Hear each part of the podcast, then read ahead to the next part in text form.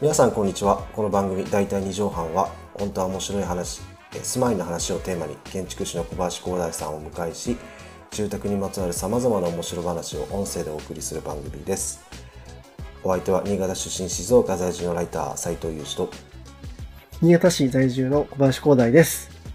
ろしくお願いしますお願いします。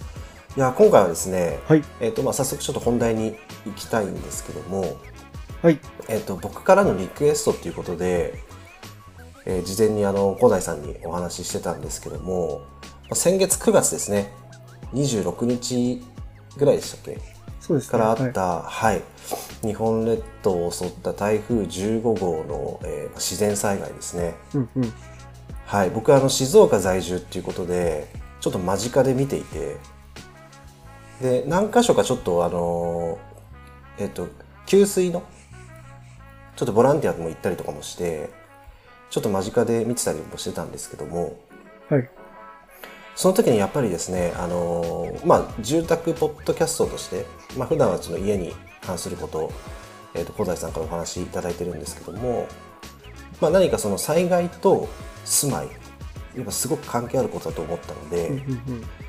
はいえー、と何かあのそういった形で情報発信できないかっていうことで、えー、と僕の方からちょっとテーマをリクエストさせていただいたんですけども、はい。えー、と保険とかはい。あとはあのハザードマップですね、そうですね。はい。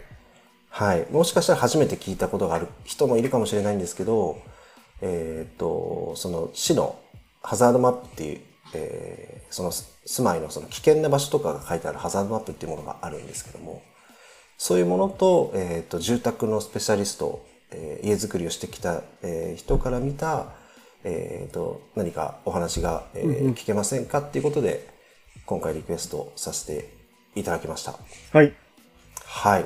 ということでですね、えっと、まあ、ちょっと本題の前にですね、改めまして、えっと、台風15号の大雨で、えー亡くなられた方の、えーご冥福を僕たちの方からも、えーお祈り、えー申し上げますとともに、えーご家族の皆さんとや、えー被災された方々に心からお悔やみをと、えーお見舞いを申し上げたいと思います。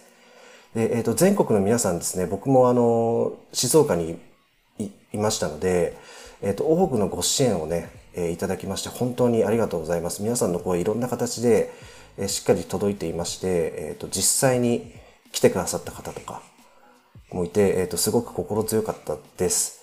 で、えっ、と、支援の方はですね、あの、いただいたものとかもたくさんあるんですけども、えっ、と、その復興が、えー一段落つきましたら、まあ、例えば国がスタートしたあの旅行支援とか、今割引とかやってますし、あと、これからはふるさと納税のシーズンとか始まるんですかね。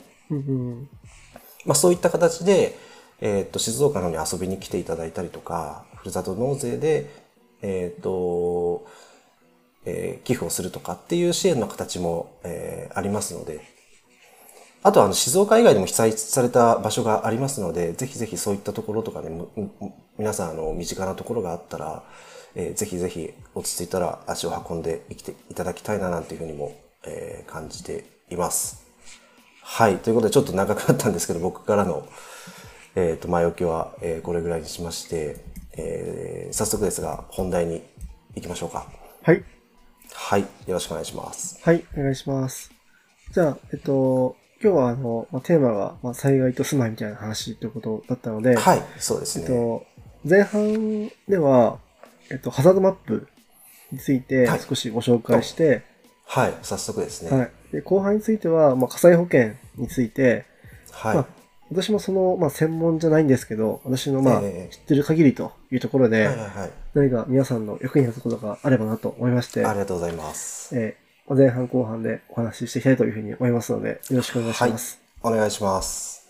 でも前半戦のあの、ハハザードマップですね。はい。ハザードマップですね。はい。まあ、もちろんこう、家を一回建てたら、まあ安心して、長くね、えーマイホームをね、まあ、そのまま存続して、はい、そうですよね。うんえーうんやっていきたいと思いますので、私はいもこのララジオでも、まあ何回も言ってますけど、あの、建物の性能、エコハウスであるとか、はいはいはい。はい。そういうところはもちろんでですが、まあ土地の状況とか、立地とか、まあ、安全性にも、まあ、目を向けることが大事かなというふうに思います。やっぱりなんですね。はい。質問したかったんですけど、やっぱり、やっぱりそういった観点からも、あの、まあ、見られるというか。そうですね。はい。はい。まあ、どれぐらいリスクを許容するかにもよると思いますがあーなるほ、ど、なるほど、なるほど。まあ、その、まあ、土地の災害リスクを確かめるツールとして、はい。まあ、あの、全国で出ています、あの、ハザードマップというものを、ハザードマップ。はい、見ていきましょうというところになります。ハザードマップで何が見えるかと言いますと、えー一般的には、えー自然災害、えーなんかによる、えー被害の度合いの、まあ、確率とか、えー防防災の時に、まあ、避難施設とか、避難経路とか、避難場所みたいなところが、えー書かれている地図のことを、ハザードマップというふうに言います。で、これがですね、各市町村とか各地域によって、まあ、出されていて、結構整備の仕方も様々なので、えっと、おそらくその地域名ですね。あの、例えば新潟市、ハザードマップとか、えーそんな感じで調べていくと、まあ、ヒット、各自治体が出されているえーハザードマップが、えーの、載ってるというふうな形になります。はい。で自治体ごとですね。そうですね。はい。うんうんうん。まあ、本当に自治体によってちょっと変わってるんですけども、はい。何がわかるかというと、まあ、浸水予想区域ですね。まず1個は。浸水ですね。はい。例えば川が氾濫して、はいはいはい。えー、なんとかが、あの、どこどこが決壊した場合、えー何メーターまで来るかみたいなところの、うんうん予想区域。はい。あと、土砂災害のリリスクですね。例えば斜面とか山の方で、えっと、画面、熱海とかでもありましたよね。土砂災害。ありました、ありましはいた。土砂まあ、あれはちょっと人災で、人災 ですけど、はい。はいはいはいそういうリスクとか、あとは、えーつ、つ、津波とか、高潮のリスク。うーん、そういうものもあるんですね。そういうのも書いてありますね。はい。はい。で、それがなんか、えっと、色分けされていて、なんか、なんか赤いと危ないみたいな、そういうなんかう、ん色分けがされてるというところが、なっています。はい。はい。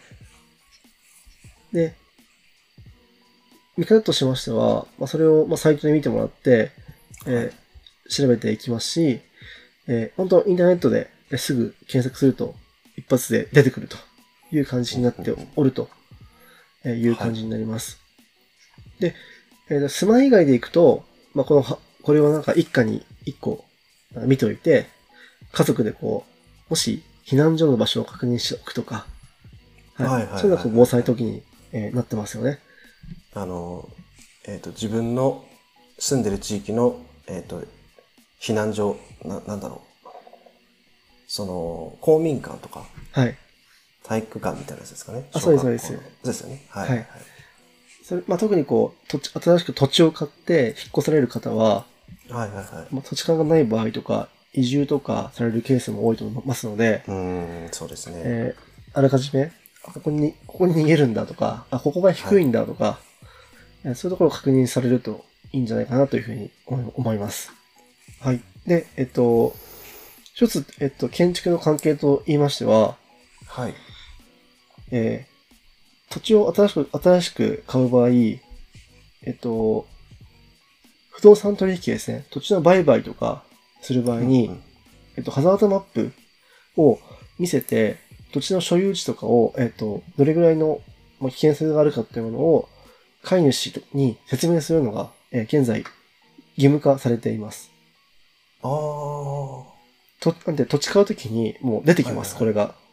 うんうんうんうん。はい。あれですよね。購入の時ですよね。あそうです取得はい。契約時に、これを見せ、見せ、まあ説明しなさいというふうに書いてあるんですよ。義務付けられてるんですね。そうです。うーん、なるほど。まあただ、ポイントとしては、当然不動産屋さんも、はい。まあ、災害の専門家、土地の取引の専門家なので、はい。